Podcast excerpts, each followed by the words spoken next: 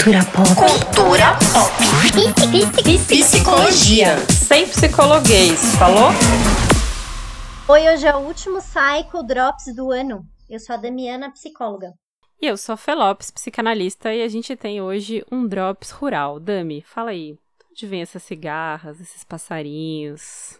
Hoje é isso, gente, é para todo mundo ficar zen no Réveillon né? Vocês estão ouvindo minhas cigarras? É isso, é que eu tô no interior já, porque eu estou de férias desde sexta-feira, hoje é domingo. Então hoje faz 48 horas que eu estou de férias e estou aproveitando muito este momento da minha vida. E você, Fê, você está de férias?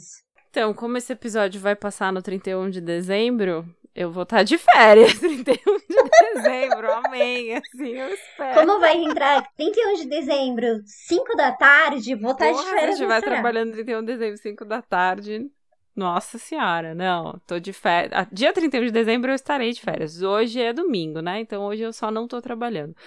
Mas ainda tem aí uns dias de burocracias, porque consultório, drama da grana, a gente ainda não falou sobre isso, mas falaremos em algum momento, não acaba depois que você atende o paciente, né? Tem várias paradas pra você fazer.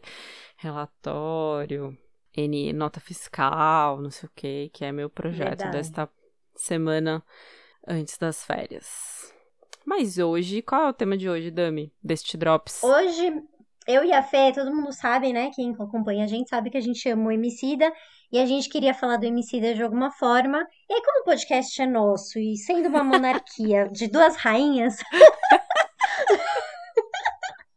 Maravilhoso. Isso é uma, uma paciente minha maravilhosa que falou isso. Ela, ela ouve nosso podcast, então você sabe que é para você essa homenagem. Ela tem lá uma página e aí é, ela falou: essa página é uma monarquia, a rainha sou eu. Então só entra aqui o que eu quiser que entre. Então é isso. O, o, o podcast é nosso. Somos as rainhas. Então a gente vai falar do que a gente quer falar, que é o Emicida. Exato. Porque a gente assistiu Amarelo, documentário que passou no Netflix. Se você não assistiu, fica aí a dica para as férias e a gente curtiu muito. E olha só, na verdade, esse podcast ele faz um.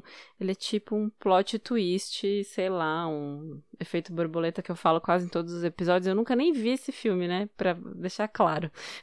Não acredito! Não, acho que não. Eu nunca, eu, vi, eu nunca vou esquecer esse filme, porque Nesse filme eu fui no cinema com um menininho que eu era afim no segundo colegial e fiquei com ele nesse dia. Olha então nunca vou esquecer. só, menino. Mas eu não eu assisti não vi, muito não. filme. Mas eu lembro que foi nessa época. Eu 1990, só lembro desse negócio que bate as asas, não sei o que tal. Porque em 2019, eu e a Damiana, a gente conseguiu os tão suados e sofridos ingressos para assistir o Emicida no, no Teatro Municipal. Teatro, foi.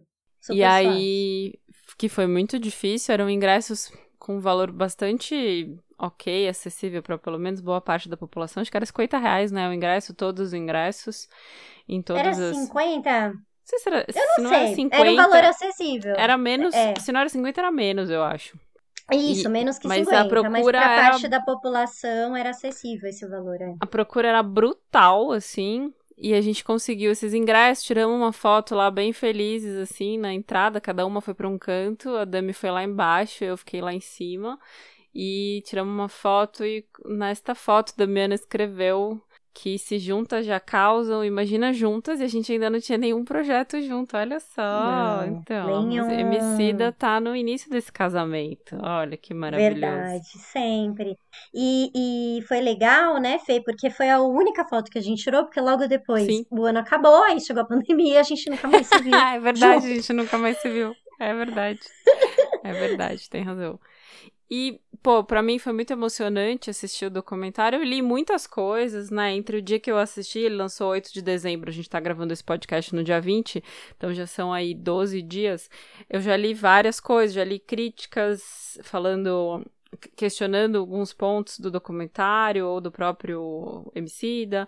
Eu já li um monte de gente falando sobre coisas legais e tal, mas eu acho que a gente podia começar assim, como a ideia é que esse podcast seja sobre o Emicida no amarelo e essa coisa que tem a ver com esperança, que é uma proposta uhum. do amarelo, né? Sim. É, não sei, acho que a gente podia contar um pouco como é que foi, e como é que você conheceu o Emicida, é, o que, que você vê de esperança quando você pensa em arte. Acho que podia ir por aí, né? Não sei, pensei desse, por este esquema. Então, eu, eu conheci o Emicida no, no, no disco 10 anos de Triunfo, que deve ter sido um show muito foda, mas esse eu não fui. E aí, logo que o Bolsonaro ganhou a eleição, eu lembro que eu ouvia Oasis, assim, para eu poder conseguir sobreviver. Que é uma música que ele fala muito isso, assim, né? De, da gente. Uma forma da gente esquecer notícias difíceis, e aí é, simplesmente crer é, que ainda eu vou ouvir você dizer minha casa é sua casa, né?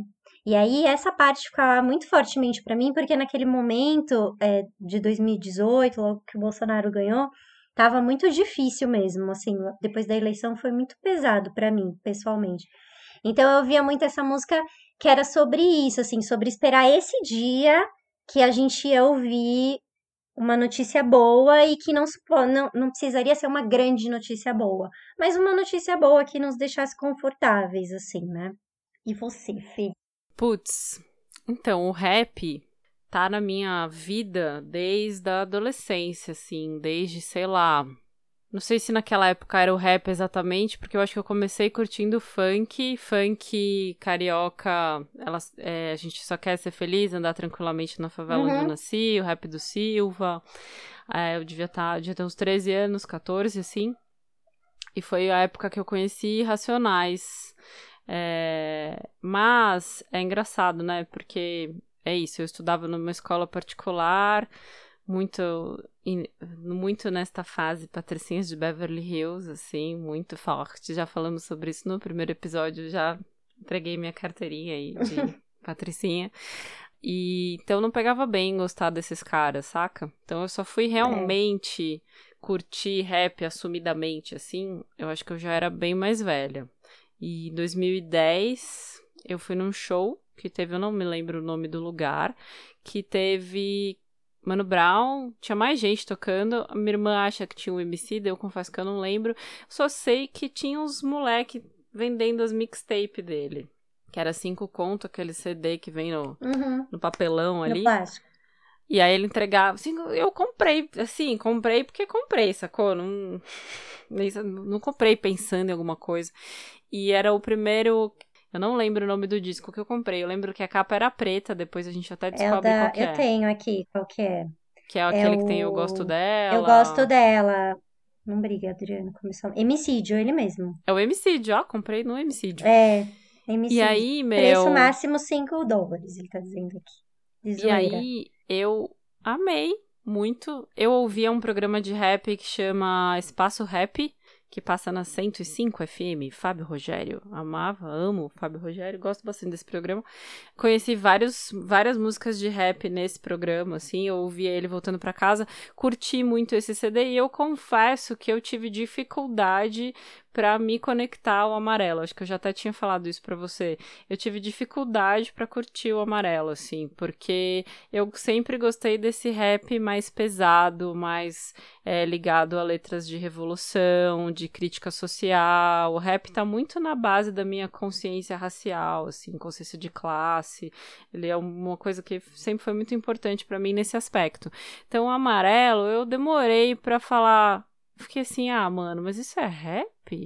Pô, uhum. O Emicida foi melhorando e as músicas dele foram ficando piores. Essa foi a minha sensação, assim. Tá. E você não acha que o, o amarelo é o cavalo de Troia do Emicida para entrar no sistema?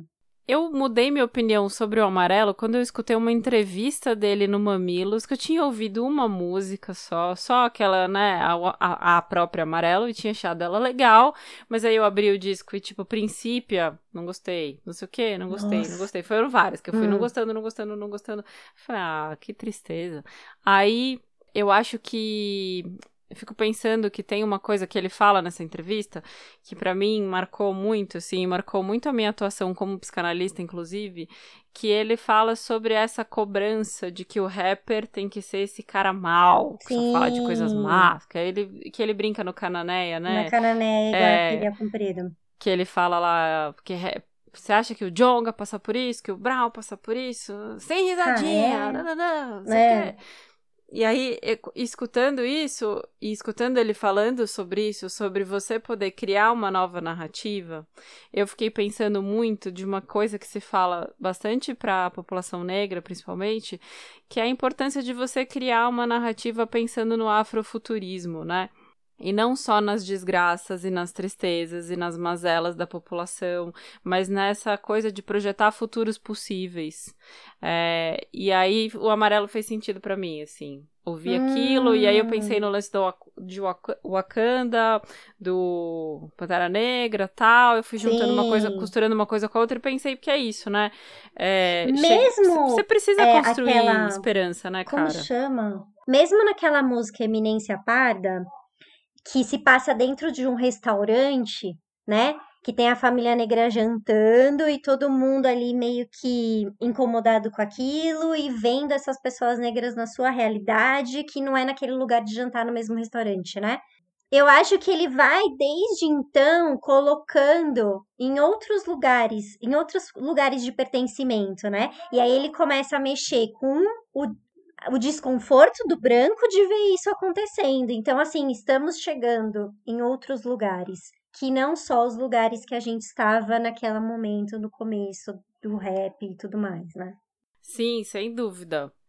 Eminência Parda é uma música que eu amo, sim. Maravilhosa. Maravilhosa. E eu acho que tem essa crítica, né? Porque não é só a questão racial em si, mas da gente pensar, principalmente quando você é, Eminência Parda é uma música que eu sempre curti. E eu acho que, enfim, tem uma coisa que a gente pode pensar para além da questão racial, que é isso, né? Como é que, e pensando no ano de 2020 que a gente viveu essa pandemia, que é como é que você constrói futuros possíveis, como é que você mantém um olhar nesse futuro, pensando numa construção de esperança e de possibilidades e tal, num momento em que tá tudo cagado, né? No momento em que você recebe um monte de notícia, sem virar uma poliana e dizer Sim. que vamos aqui pensar quais foram os qual foi o lado bom da quarentena. Não, não se trata de lado bom da quarentena, porque não, não tem lado bom com 180 é. mil mortes, com não tem lado bom, né?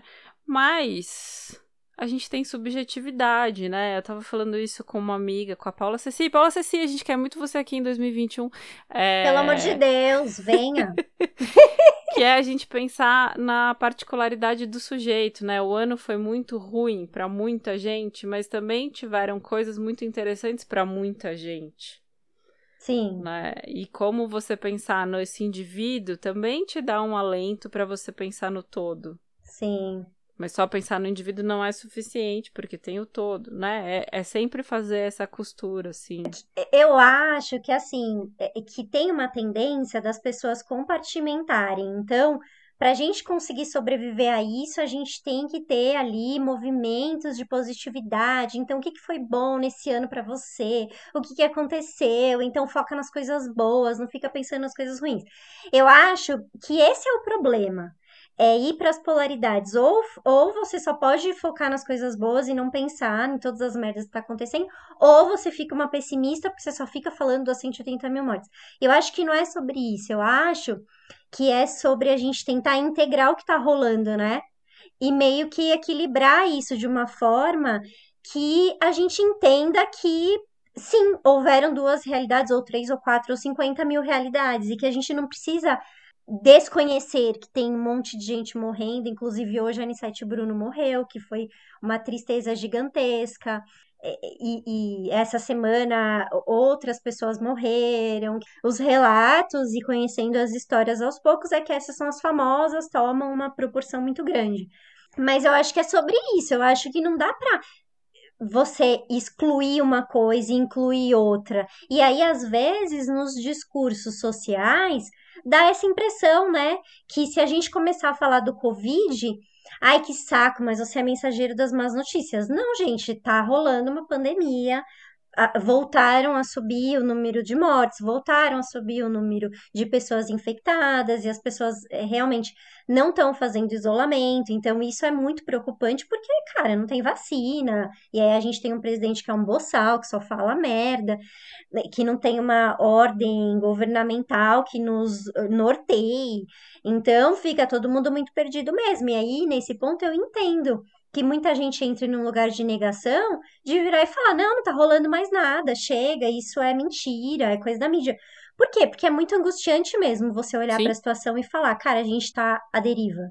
Não, e é angustiante também quando você pensa assim, a gente tá à deriva e não tem nada que eu possa fazer. Quando eu penso, se o que eu estou pensando que eu posso fazer é barrar todas essas mortes, descobrir a cura do Covid. É, quando eu vou pro grandioso, né? Se algo a fazer é algo que fosse para cessar 100% tudo aquilo que tá acontecendo de dor, sofrimento, angústia e tal, aí realmente a gente vai para esse lugar que é o lugar da depressão, né? Que é o lugar do não tem nada para fazer. E para você conseguir uhum. construir essa coisa do bom, tem coisas a fazer. O que tá me deixando na merda, né, na bad, é essa expectativa que eu coloco sobre mim mesma de que diante de uma situação como essa eu deveria estar fazendo mais, né? Eu deveria ajudar mais pessoas, eu deveria, é, sei lá, eu dev deveria, deveria, deveria, sabe? Pensando nos ideais. Eu nem tô dizendo que a gente não deve fazer coisas que a gente deve, com certeza. Mas eu tô pensando quando a gente se coloca metas inalcançáveis, assim, sabe?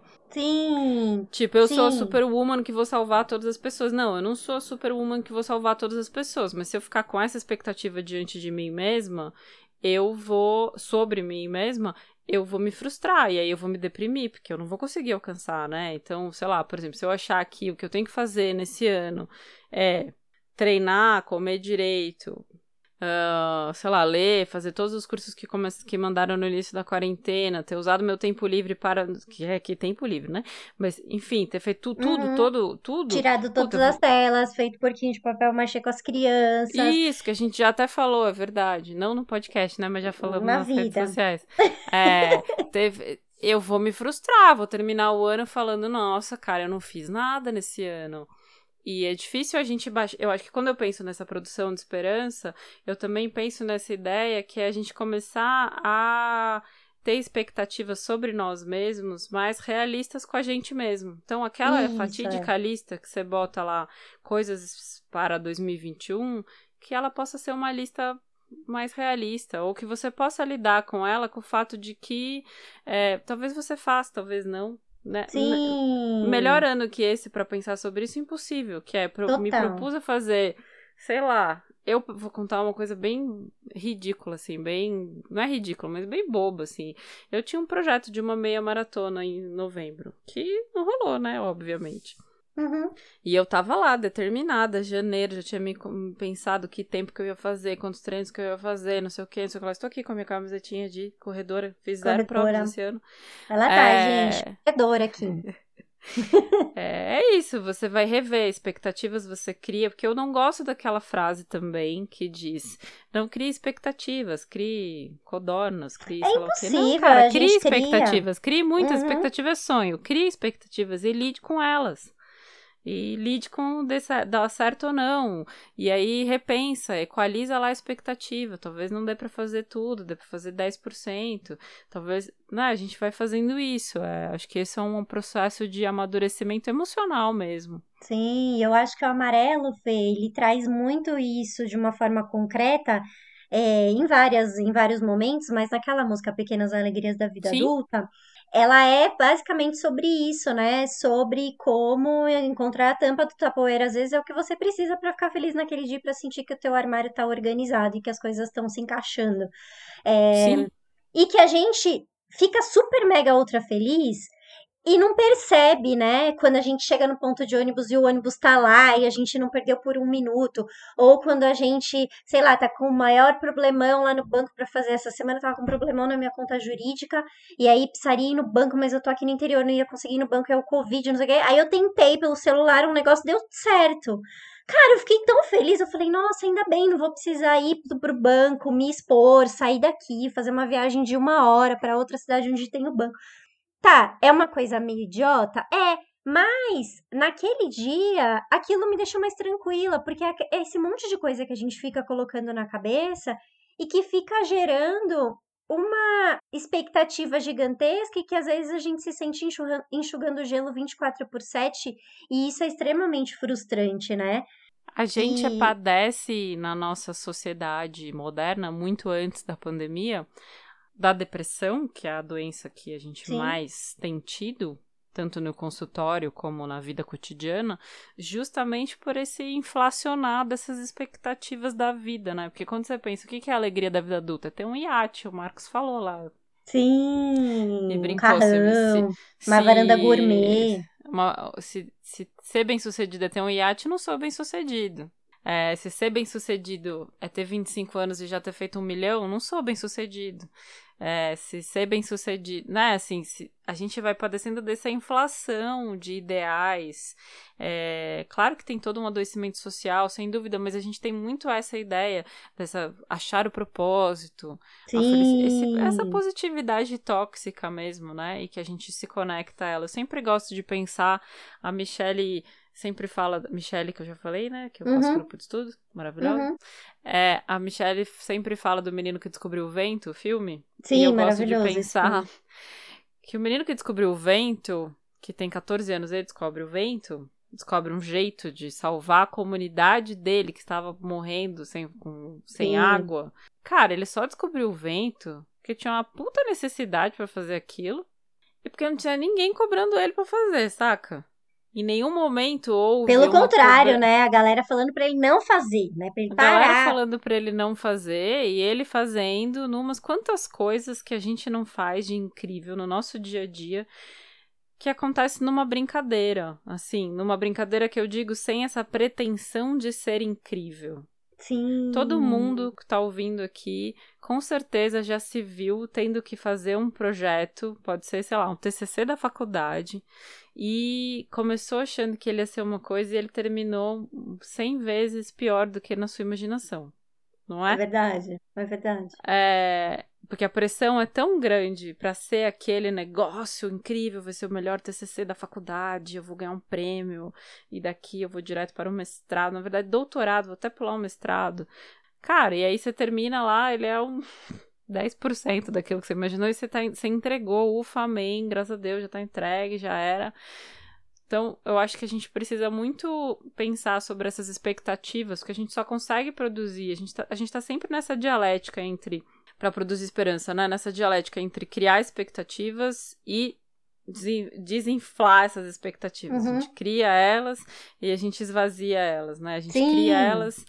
É, porque se a gente só lida com esse pedaço grandão, a gente não consegue ver o que tá acontecendo aqui Sim. no presente, né? E aí a esperança não, não, não, não sobrevive, né? Porque se a gente Uhum. fica criando sempre metas in- intangíveis, aí a gente vai perdendo a esperança mesmo, porque elas não vão nunca chegando, né? E se a gente não, Sim. não en- entende um lugar de conforto dentro disso, eu sempre costumo falar na, na- na terapia assim, se a gente pensa que tem que ir a pé até o Piauí, a gente vira e fala, putz, acordou, nossa, mó sol, vou a pé até o Piauí, não vou, hoje eu não vou, tá muito quente. Não, amanhã eu vou.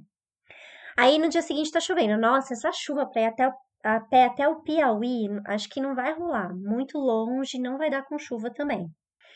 Aí a gente fica em São Paulo. Se a gente vira e fala assim, não, hoje eu vou andar 200 metros. Aí eu chego ali na frente e tomo um suco e espero. Aí amanhã eu ando mais 200, aí depois mais 300. Uma hora a gente chega no Piauí. Sim. Eu acho que é sobre isso. Às vezes a gente não entende que o caminho é muito mais legal ou muito mais é, parte do processo do que efetivamente chegar em algum lugar. Porque quando eu imaginava lá no começo que eu queria ser psicóloga, eu nunca pensei que hoje eu estaria trabalhando com o que eu estou trabalhando, fazendo um monte de projeto legal com gente legal. É, E aí eu vim chegando aqui por causa de um caminho que foi sendo trilhado. Eu sabia que eu queria atender gente, eu sabia que eu queria trabalhar com isso, que eu queria estudar isso. Mas eu não sabia onde eu queria chegar. E é hoje eu imagino um monte de outras coisas, mas assim, eu ainda também não sei. Vai ter um dia na minha vida que eu sei que eu vou ter chegado. Eu não acho que é sobre isso, sabe? Eu não acho que vai ter esse dia na minha vida, entendeu? Sem dúvida, eu também não acho que é sobre isso. Eu fiquei agora aqui divagando, pensando que esse podcast é fruto da gente ter desinflado os nossos ideais do que a gente queria fazer. Total. Porque a gente começou querendo fazer um. Mas não conta, sei porque lá, pode ser que a gente contar. faça. Pode ser que a gente faça. Mas era É. pra fazer assim, dominar o Se mundo. Pink cérebro. sabe, né? O que, que você pretende fazer essa noite? Dominar o mundo. É, E a gente travou, porque precisava de tantos pré-requisitos, assim. Mesmo o próprio podcast, né? Eu acho que tem. Escuto muita gente que fala de querer montar podcast e tal. E tem uma coisa que é muito leve de estar aqui domingo à tarde gravando esse episódio com você, que a gente Sim. vem conversar.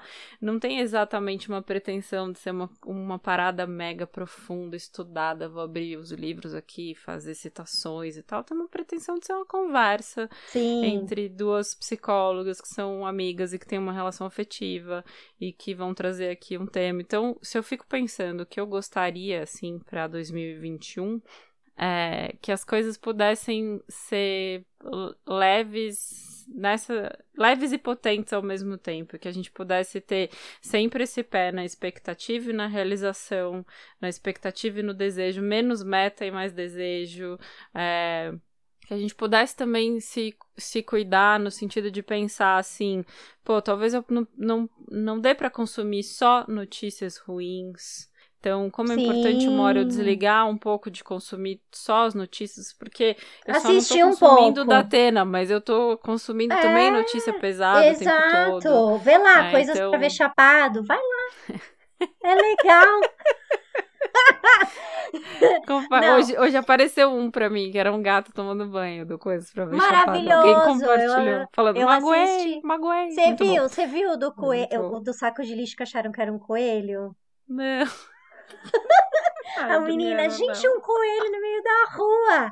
Aí todo mundo, não, não é possível. Ela é um coelho, um coelho. E chega perto, ah, não, é saco de lixo. Aí todo mundo, ah, que pena. Cara, coisas para ver chapado. Teve um fim de ano que no consultório que eu atendo aqui, um dos consultórios que eu atendo, apareceu um coelho. No meu último dia de Sério? trabalho. Sério, sério. Um coelho a real? gente- Real, coelho, meu, coelho. não era bichinho, saco de lixo, era Não, de não verdade. era, era um coelho. Comendo a mangueira do consultório. Aí a gente teve que dar um jeito no coelho. Faz o que com o coelho? Deixa o coelho aqui, vai morrer? Você Não pegou pode deixar o coelho. ele. Aí eu, meu, não põe a mão em lagartixa, vou pôr a mão no coelho. Se o coelho me morde, sou louca? Vou Gente, coelho. Fernanda, o que, que Aí tem o ver um pai do paciente, aí o- lagartixa? O pai do paciente veio pegar o coelho, porque ninguém queria botar a mão no coelho, ninguém na clínica. Aí veio o homem lá, pegou o coelho, levou.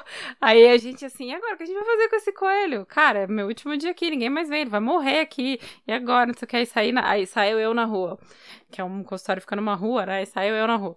Oi, tudo bom? Blim, blom. Oi, tudo bem? Então, a senhora por acaso perdeu um coelho? A pessoa me olhava com uma cara de Mano, que mulher louca. Aí na outra casa. Oi, tudo bem? A senhora por acaso perdeu um coelho? Você achou a dona? Cara, não achei a dona, mas achei uma moça que tinha um cabeleireiro que ficava em frente ao consultório que falou: Não, eu levo pra casa. Levou. Aí eu comprei a ração do coelho, que tinha uma, uma loja, uma pet shop também lá na rua. Comprei a ração do coelho, deixei lá na, no, no, pet- no salão de cabeleireiro e ela levou pra casa, ficou com o coelho. Gente, que aleatório, um coelho. Aleatório. Imagina você sai da sua sala, a pessoa. Não, mentira, a TO que trabalha em cima, assim, porque a- a- na casa tem um, um- Tipo um mezanino, assim. Aham.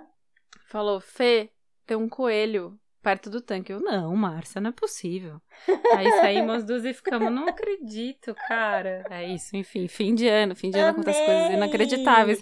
Um coelho deve ser esperança, né? Essa, essa é muito uma pequena alegria da vida adulta, né? Achar um Pequena coelho alegria da vida rua. adulta. Achar um coelho em São Paulo, no meio do Morumbi. Um coelho da Vila Sônia, né? Um coelho. Mano, da onde veio esse coelho? Grande mistério. Se você Que sabe de onde mais? esse coelho, escreva pra nós. que mais, o MC? Ah, eu acho que é isso. Pensando no Emicida, acho que pensando no E Emicida, o show? por esse. Vamos falar um pouco do show, que foi muito maravilhoso? Ah, foi o melhor será? show que eu fui na minha vida, eu acho. Foi, foi o melhor show que eu fui na minha vida. Ah, não sei se foi o De melhor. ocupação, de espaços. Eu acho que foi muito. Eu fui, no, eu fui no municipal algumas vezes, poucas. Eu fui com a escola, Hum, quando eu tava no colegial. Aí eu fui assistir. No colegial também, eu fui assistir um balé, o Bolshoi, quando eles vieram pro Brasil. Eu adoro balé. Fui Hum. assistir, foi muito emocionante. E acho que eu fui ver o Emicida. E aí eu. achei muito emocionante tudo, assim, tudo. Eu fui, tava sozinha, né, na minha fileira, eu, coitadinha, É verdade. lá sozinha. Não, mas foi muito, foi muito bom assistir sozinha, sinceramente. É... Ah, eu achei que o show foi muito bom, assim. Eu acho importante as pessoas que fazem uma crítica sobre o trabalho do Emicida com relação a questões do capitalismo, do movimento Black Money, o que que isso representa dentro da luta antirracista, ou mesmo do movimento rap. Eu acho que é importante, porque é isso, né? É, do... Me lembra um pouco o que você falou do todo positivo e o todo negativo, sabe? Uhum. É, ninguém é todo positivo. Emicida não é Deus, ele é uma pessoa, ele também Ele é uma erra. pessoa, ele é um ser humano. Eu, eu- teve uma, uma pessoa que tava falando comigo sobre isso na semana passada e falou que tinha muito mais branco do que preto no municipal e que por ser um show do Emicida, é, talvez outras pessoas tivessem que estar ocupando aquele espaço. Mas que por outro lado, o Emicida também vem sendo esse link, né? Porque muita gente passa a estudar mais sobre racismo, a entender mais sobre essas questões a partir desse cara que consegue furar a bolha, né? E chegar de alguma forma num lugar onde poucos chegam, né? Pra mim, isso é hoje cedo. Que fita, meus poemas me trouxe onde eles não habitam. Uhum. É isso, é. Abre a cortina, estática, a retina brilha. É... Garoa fina. Pra mim, isso é, é hoje cedo. Hoje cedo é a música que, meu, deu plot twist na minha vida, assim. Mudou muito depois do. Não é que mudou depois de ter ouvido a música, você tem uma iluminação, né? Quando você escuta uma música também. Mas é. Sabe, a música que amarrou assim, tipo, nossa, agora eu entendi qual era o meu incômodo, tá? O cara de- botou lá em palavra. Sim. Eu não acho que tinha mais branco do que preto no, no municipal. Eu acho que a câmera privilegiou pessoas brancas na no documentário. Isso, eu, isso foi uma coisa que eu reparei. Que apareceu muito mais gente branca, somente mulher. A, a senhora, inclusive, muito linda. Eu apareci, É. gente! Essa crítica da Mas- Fernanda não é para mim. Não é para você. Mas eu, eu, eu tive essa sensação, porque apesar de que, agora fazendo um retrospecto, assim, na fileira que eu tava também tinha muito branco mesmo. Tinha, bastante tinha gente mesmo. branca. Porque eles fizeram uma, uma, uma filmagem de cima, deu pra ver, assim, né? Então, As não pessoas. sei. É, mas acho que ele faz, ele se propõe a fazer esse diálogo entre um, os dois, entre a branquitude, um diálogo com a branquitude. É, eu não acho que ele faz um diálogo passando pano. Não me Também não parece acho que ele isso. um diálogo passando. É, mas ele é isso, né? Não dá pra gente negar que ele é um cara que tá dentro do sistema capitalista, então que tem grana envolvida. O show custou, pô, custou menos do que um show, sei lá, de 200, 300 pau quando vê um gringo. Cus- Custou, mas ainda assim é um show de 50 pau. Tá- Tinha lá um É. telão pra quem quisesse assistir lá fora? Tinha, tinha um telão. Eu acho que, enfim, eu acho que o debate capitalismo e racismo vem pra 2021, né? Porque ele é muito extenso, intenso. Eu nem sei se eu tenho roupa pra falar sobre isso, assim. É, Uma das coisas que eu aprendi esse final de semana assistindo um curso do Márcio Farias, talvez, acho que é assim o sobrenome dele, que eu amo, meu professor do AMA, amo ele, acho ele incrível, assistiu Aquele que você vai trazer Bruno. aqui pra falar com a gente?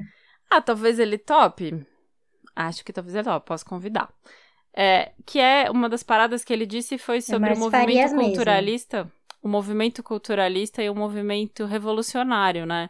O movimento culturalista, que é isso que a gente pode pensar no que o Emicida faz, ou que os artistas fazem, ele mesmo. Fabi.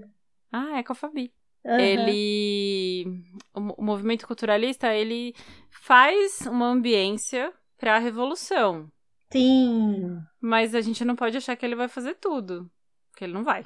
A revolução não tem a ver com o movimento culturalista mas tem a ver. Eles né eles andam de mãozinha dada tal mas você precisa dar um outro passo É, então acho que também é um pouco a gente não depositar todas as fichas numa pessoa só que é isso é um artista a gente nem conhece ele A gente nunca pode fazer isso, né? E cada vez mais. Ah, e tem um vídeo muito maravilhoso do Spartaco Santiago. De novo, eu tô falando dele. Assistam os vídeos dele.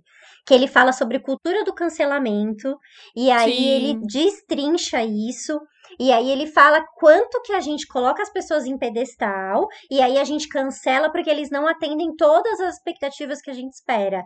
E ninguém vai atender porque são seres humanos. E aí quando a gente vê um artista disposto a falar, putz, errei aqui, nossa, não devia ter feito isso, ou olha, eu fiz isso da outra vez, mas agora eu tô estudando e aí eu vou dar espaço nas minhas redes para isso.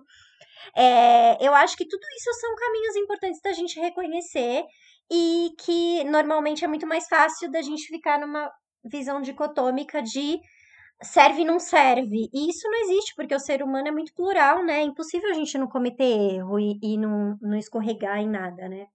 É, e aí eu acho que a gente volta ao início do programa que é pensar nessa coisa dos ideais que a gente cria para nós mesmas, para as pessoas, para os projetos e tal, é, e que não, não admite erros, não admite, né? E é claro que quando a gente está falando de erros, a gente não está falando de crime, a gente não está falando de assédio, claro. a gente não está falando de coisas hediondas, né? Mas acho que é a gente relembrar que somos, somos todos factíveis de erros se a gente ficasse presa à ideia de criar o podcast perfeito ou com medo de ser cancelado pelas coisas que a gente fala aqui, a gente não teria condição de gravar, né? É a, Uhum. ideia, é a, a assumir o risco. Sim. E quando você assume o risco, você assume o risco para o bem e para o mal. É vir aqui, Sim. assumir o risco, aí Sim. falar groselha, arrumar na semana seguinte. E o, o episódio 1 em relação ao episódio 100 vai estar muito melhor. O episódio 100, a gente tem noção. Sim. E é isso, é você se colocar na vida. Se colocar na vida é se colocar no risco. É estar lá na beira, lá Isso. pra mergulhar e mergulhar. É Pá. que às vezes a gente considera a curva de aprendizagem. A gente acha que a gente já Uhum. deveria estar no 100, né? Então, às vezes a gente faz isso. Nossa, há dois anos eu ouvi um negócio que eu fiz. Nossa, que horror. Falei tudo errado. Eu deveria ter falado o que eu falaria hoje. Tá, hoje passaram-se dois anos de uma curva de aprendizagem, de um monte de coisa que você foi integrando, de maturidade, de. Enfim.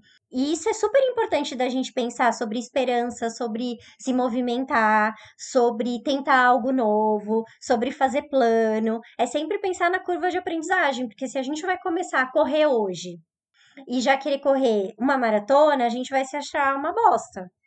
E isso é uma coisa interessante. Se machucar, inclusive. Isso é uma coisa muito interessante. Quando eu comecei a fazer exercício esse ano, é, a minha professora foi super respeitosa nisso comigo, porque eu, eu odiava fazer exercício, né? E hoje eu curto pra caramba. E aí ela foi indo aos poucos. E em outros momentos que eu comecei a fazer exercício, eu não conseguia fazer. Então eu falava, cara, isso não serve pra mim, eu vou desistir. Quando ela foi respeitando o meu limite, eu também fui respeitando o meu limite de falar pra ela, cara, não, não tô mais conseguindo fazer isso, tem que ser de outro jeito. Aí ela adaptava o exercício, aí eu ia. É, é, é muito importante pra gente também entender que tem paces diferentes, né? Tem velocidades diferentes nas coisas que a gente vai fazendo. É, e que a gente tende a melhorar. E eu Ah, a acredito gente tende, nisso, a né? gente tende a melhorar e é importante que a gente relembre que por mais que a gente tenda a melhorar, a vida não é uma escada que você só sobe. Não. Não, Né? não, não. Tipo, ai, comecei a treinar agora, nossa. Não, mano, não é assim que a banda toca, cara. Também é outro Não. ideal. A gente tá sempre criando ideais, né? É maravilhoso. Eu acho esse ponto É. maravilhoso. Mas pra mim, o, o treino isso, assim. entrou muito num lugar, Fê, de desopilar a cabeça, sabe? Que era uma coisa muito inédita na Sim, minha super vida. sei. Eu sou bem acelerada, assim. Então, eu acho, eu acho que eu acho que é sobre isso. Eu acho que é sobre a gente encontrar os nossos pontos de equilíbrio. E talvez 2021 a gente possa pensar sobre isso em relação à esperança, né? Então, e aí você, acho pra gente ir caminhando pro encerramento, eu acho que tem uma coisa que a gente tem falado sobre as particularidades desse ano de 2020, fazer exercício em 2020 e repensar a sua aceleração e tal, frenético, nananã, entra dentro das coisas que você talvez só tenha sido capaz de perceber porque você estava em quarentena. Sim, sem dúvida. Quando hoje eu, eu penso pensar na minha nisso. rotina antes, eu falo, cara, como que eu fazia? Eu também, eu aquilo. penso. Eu penso, gente, como é, como, como é que eu vivia daquele jeito, né? Porque, claro, a rotina ainda tá super pesada, não dá pra falar, Sim. nossa, mas só de não ter os deslocamentos, Sim. a diferença na qualidade de vida que isso trouxe, assim, é Brutal. surreal. Surreal. Surreal. Surreal. São Paulo é um lugar muito louco, realmente. Mas é isso, acho que a gente podia dar dicas, assim, para o final, pensando em 2021, esperança, esse Réveillon. Qual a sua Qual dica, Dani? dica? Qual... Você, Fê, fala a sua dica, Fê. Eu tenho uma dica de um livro que chama Roube como um Artista, 10 dicas sobre criatividade, do Austin Kleon, da editora Rocco. Você compra no Kindle também, mas ele impresso eu acho mais legal. É... Ele é um livrinho desses americanos que gostam de dar dicas. Sei que o Marcos falou que a gente que não gosta de dar dicas, porque ele só pode falar sobre ele mesmo. Eu também acho que a gente não pode dar dicas, a gente só pode falar sobre a gente mesmo, mas esse livro dá boas dicas. então. Cara, é, mas aí quando a gente lê, a gente fala, essa serve para mim, essa não serve. É assim, eu né? amo essa aqui, ó, que até abriu na página. Não Olha. espere até saber quem você é para começar. Feliz 2021. Dami, sua vez. É, a dica que eu vou dar é, é o CD novo do. CD, ó, ó que véia. É o álbum novo do Silva, que chama Cinco. Que ele escreveu e gravou durante a quarentena. Tá super lindo esse álbum do Silva. Eu Nossa, amo o Silva. Não sei nem quem é o Silva. Você não conhece o Silva? Amiga, você vai amar o Silva, ele é muito maravilhoso. Ele é um cantor. e aí eu conheci o Silva no ano de 2018, eu acho que ele fez um CD muito incrível, um CD de novo, ó. Um, bom, vocês estão entendendo, né, que CD é disco. Um disco chamado Brasileiro, que foi quando eu conheci o Silva, que também vale muito a pena ouvir, que tem muito, fala muito sobre é, essas coisas do nosso dia a dia. A gente se sente muito num lugar gostoso, assim, numa rede, ouvindo o Silva. E aí o 5 é o CD mais atual dele, que saiu na semana passada, e ele gravou, escreveu todas as músicas durante a quarentena. Tem cada música linda e tem uma música maravilhosa que ele gravou com o Criolo, que chama hum. é, Soprou. Muito bonito hum. esse disco, ouçam. É isso, gente. Ai, a última desse ano! Feliz ano 2021 novo! tá aí, a gente tá cheio de temas maravilhosos para 2021. Voltem, não haverá férias nesse podcast. A gente sai de férias, mas o podcast não. Produtores então, de conteúdo, gente. Muito gente, produtores de conteúdo. Compartilhem. Digam que amam a gente, mandem cartas, sugestões de temas, tudo mais, Isso. beleza? Beijo. Beijo, Dami.